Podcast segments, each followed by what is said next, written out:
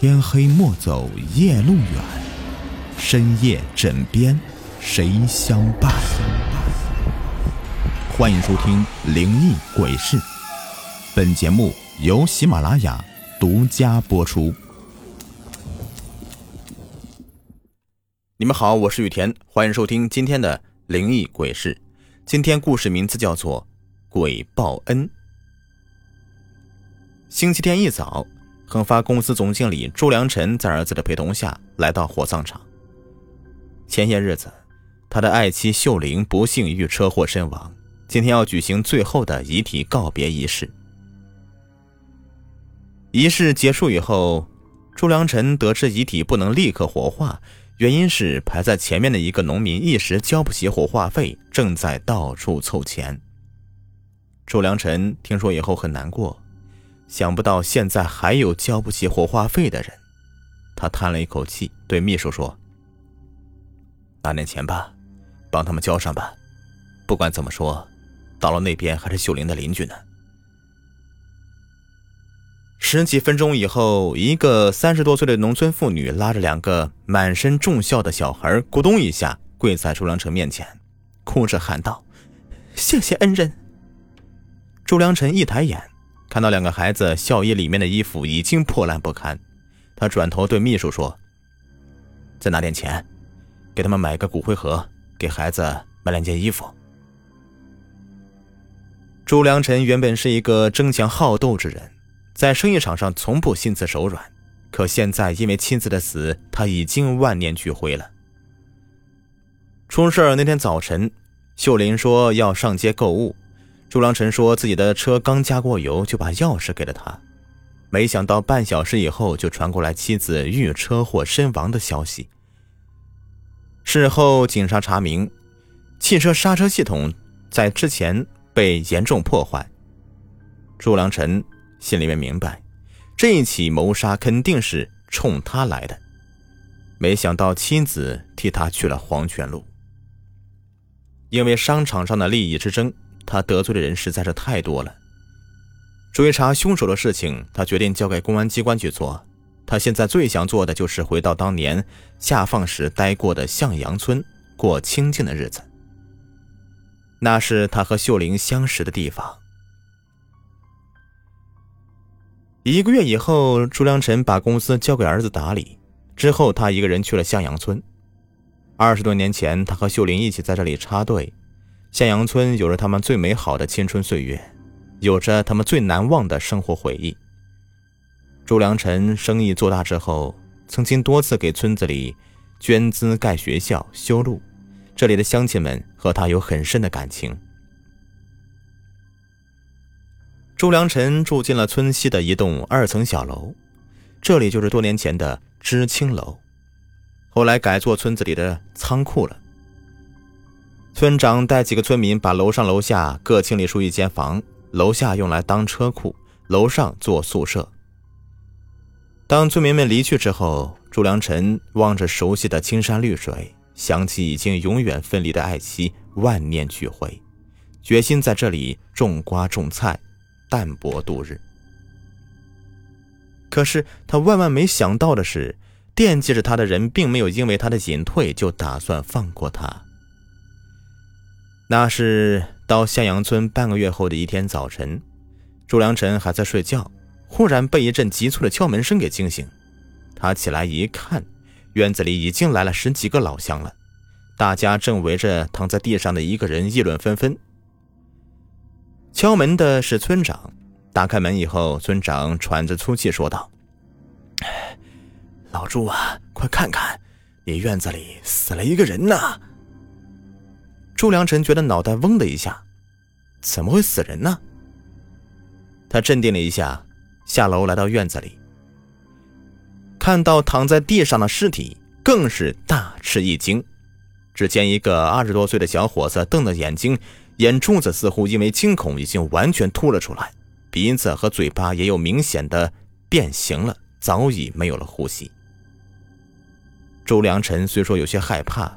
但他毕竟是经历过大世面的人，赶紧叫村民向后退一退，然后问清了派出所的电话号码。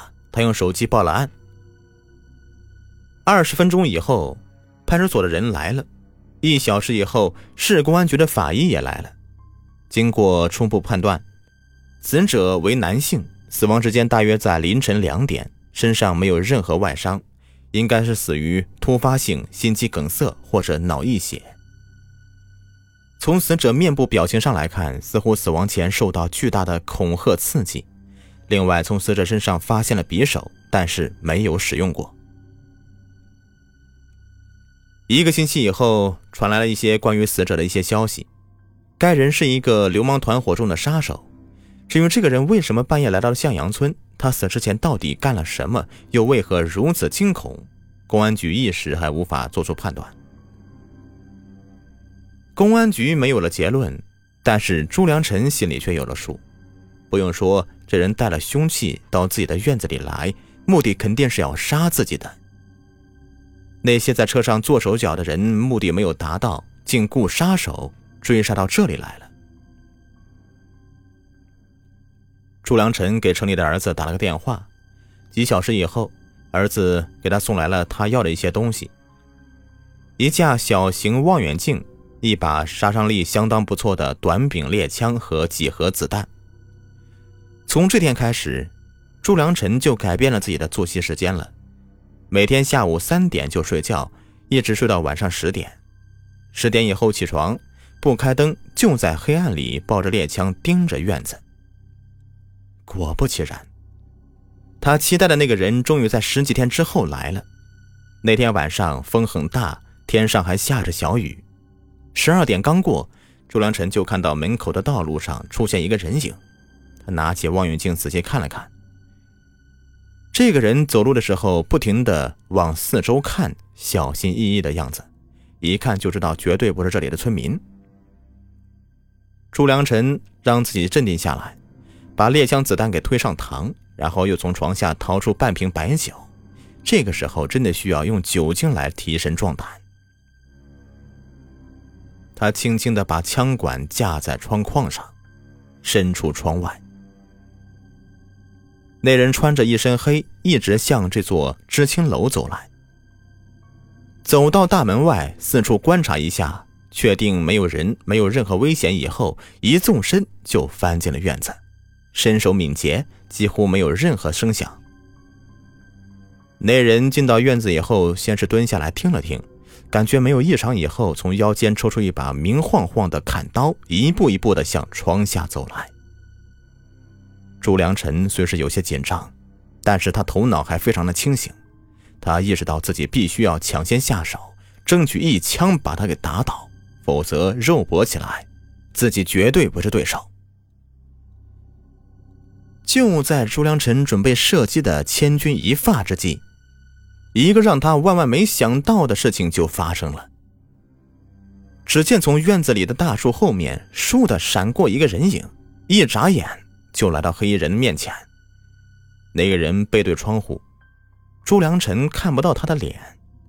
正吃惊的时候，那个黑衣人啊的一声，接着就摔倒在地上，再也没有了任何的声息。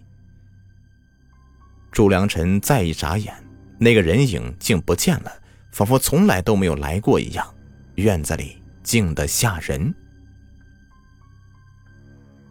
朱良辰也说不清那一刻自己的感受，猎枪早已经掉在窗下，他哆哆嗦嗦地掏出手机，费了半天劲儿才拨通派出所的电话。警察来之后看到那个黑衣人已经死了，面部表情和前段时间死的那个杀手一样，结论也是惊吓而死。由于这两起死亡案都发生在朱良辰住的院子里。朱良辰不可避免地受到了审查，但是没有任何证据表明两人的死亡和他有因果关系。当然，朱良辰也没有提到那个转眼就不见的人影。他知道，即使说出来，也不会有人相信。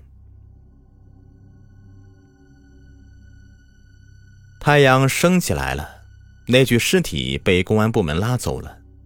村民们对这事儿开始议论纷纷了，很多人不敢接近朱良辰了。到了晚上，从来不迷信的朱良辰就点起一束白天从小店里买来的蜡烛。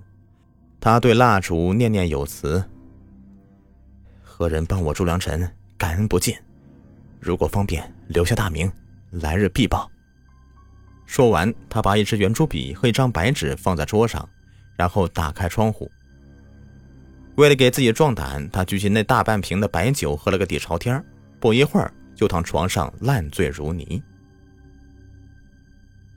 第二天早晨醒来的时候，他有些忐忑的来到桌子前，不可思议的一幕居然真的出现了。只见白纸上有几个歪歪扭扭的字：“为了报恩，为人贵。”朱良辰简直不敢相信自己的眼睛，可纸条明明白白的放在眼前。这时候他最想知道的就是这个伟人贵到底是谁。他想遍了自己的亲朋好友，没有一个人叫这个名字。这时候他猛然想到，这个人出现在向阳村，会不会是这里的故人呢？于是他叫来张村长。可村长说，这个村子里根本就没有姓韦的。他要从兜里掏出一叠钞票，塞给村长。哎呀，赶紧给我四处打听打听，看看别的村有没有这个人呢。功夫不负有心人呐！三天以后，有人告诉他，在离这里二十里外的繁荣村有一个姓韦的。朱良辰马上开车拉着那人去了那户人家。敲开门以后啊，一个看上去似乎有些面熟的乡村妇女就出现在了朱良辰的面前。那个女人略略的。一愣，然后忽然泪如泉涌，紧紧的抓住朱良辰的手，说道：“恩人来了。”这时候，朱良辰才想起来，这个人就是和秀玲一天下葬的那个死者的媳妇。他鼓起勇气问道：“你死去丈夫叫韦仁贵？”那女人不解的点点头。朱良辰在那一刹那什么都明白了。但是他没把这些告诉韦仁贵的媳妇，他只说要供两个孩子读书，一直到他们长大。好，故事已播完，感谢收听。喜欢听我讲故事，别忘了订阅、收藏还有关注我，感谢你们。